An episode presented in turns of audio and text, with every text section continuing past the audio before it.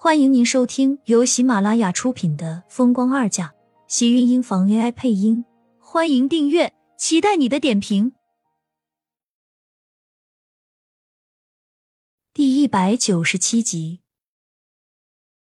早上的飞机吗？苏倩坐起身，拿起手机看了一眼，竟然不过才五点，没想到这么早。她正犹豫，盛少卿已经走了过来。他身上的衣服还没有换，有了一些褶皱，显然也是刚刚睡醒。视线看向他的时候，黑眸中却格外有神。苏浅竟然有一些错觉，仿佛他看着自己的眼里带着盈盈的笑意，明明是一张淡然沉静的脸。盛少卿弯下身，伸手一把扣住的他的下巴，拇指微微摩擦，将他整张脸都高高抬起，俊脸凑到他眼前，勾了勾唇。上午的飞机，先带你去吃饭。不知道为什么，他感觉到今天的盛少卿似乎和平时的不太一样，好像是有点不太正常。尤其是他看着自己时眼底的宠溺和笑意，让苏浅心里一阵阵的诡异冒了出来。这种感觉竟然让他有点心虚。为什么他有一种错觉，此时的盛少卿怎么看着如此的妖孽？那我先换件衣服。你等我一下。苏浅将自己的下巴从盛少卿的手里解救出来，带着一肚子的狐疑，赶紧钻进了浴室里。看着镜子里的自己，脸颊绯红，眼神游离，分明就是一副刚刚被调戏过的样子。可是盛少卿调戏他，他怎么感觉这个世界一夜之间怎么变得这么玄幻？洗了把脸，收拾好了自己的东西。苏浅才跟着盛少卿一起出了酒店。不知道是不是有心理阴影的原因，他去收拾衣服的时候根本就不敢一个人待在房间里，无奈只能拉着盛少卿一直陪他。收拾完，他赶紧离开这里。非洲这个地方，没想到他第一次来，竟然留下的是比之前还要糟糕的印象，甚至他总感觉自己的周围都是满满的恶意。苏浅知道自己这是惊吓过度，心理反应太过强烈了。可是他依旧没有办法控制自己，只好不停的在心里安慰自己。离开酒店，苏浅跟着盛少卿去吃早餐，因为在这里太过陌生，他只能伸手拉住盛少卿的衣角，像是一只粘人的小猫一样，一步一紧的跟着他。刚刚走出门口，盛少卿反手一把抓住他的手。苏浅还没有来得及惊讶，盛少卿已经将她直接拉进了自己的怀里。你干什么？不是害怕吗？这样是不是会好一点？盛少卿的声音贴在自己耳边，呼吸打在自己的耳后，一阵强烈的痒意传来，惊得苏浅差点就要动手打他。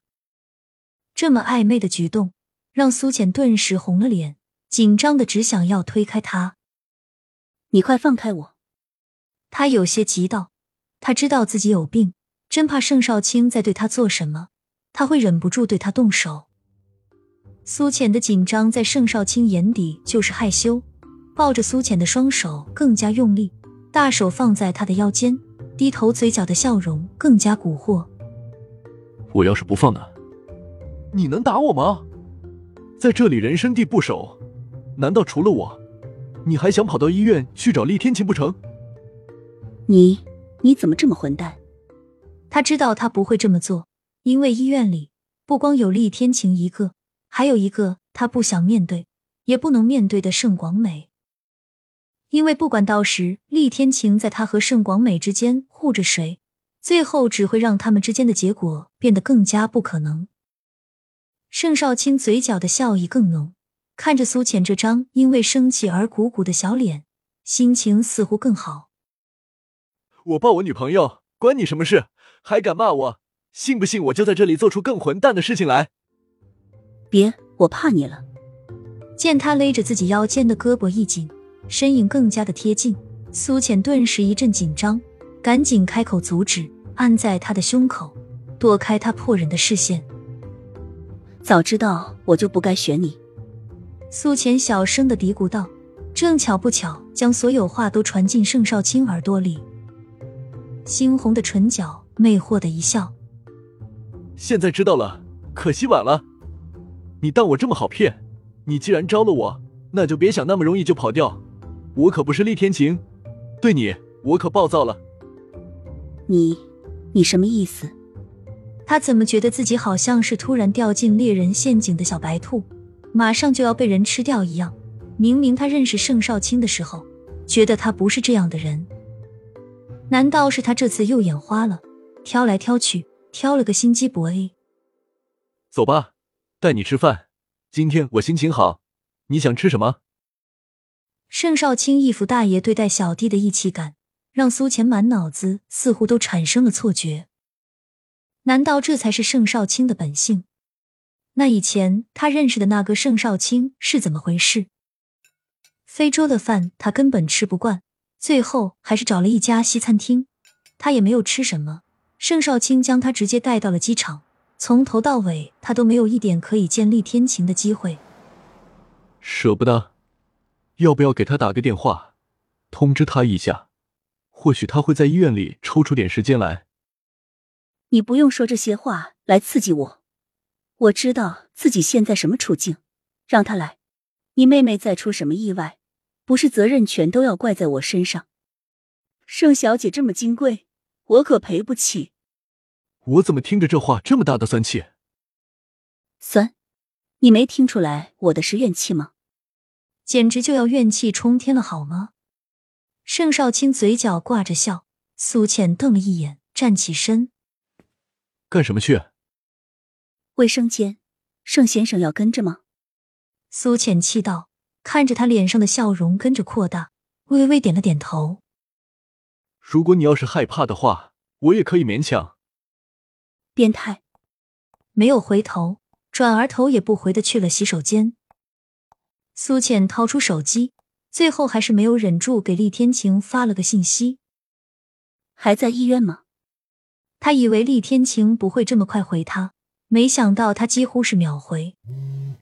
这两天晚上都有视频会议，忙到太晚，怕打扰你休息。他这是在向他解释吗？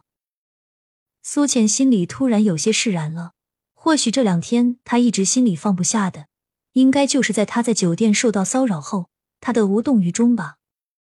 现在看到厉天晴的回复，他知道他应该很忙才对，白天要一直照顾盛广美，晚上还要开会。盛小姐的病好些了吗？苏倩发完信息，握着手机的手一紧，她有些说不清自己现在的情绪。可是她知道，他们两个之间似乎真的走进了一道死胡同。手机屏幕上一片沉静，过了一会儿才发了过来：“下个星期转院。”亲们，本集精彩内容就到这里了，下集更精彩。记得关注、点赞、收藏三连哦，爱你！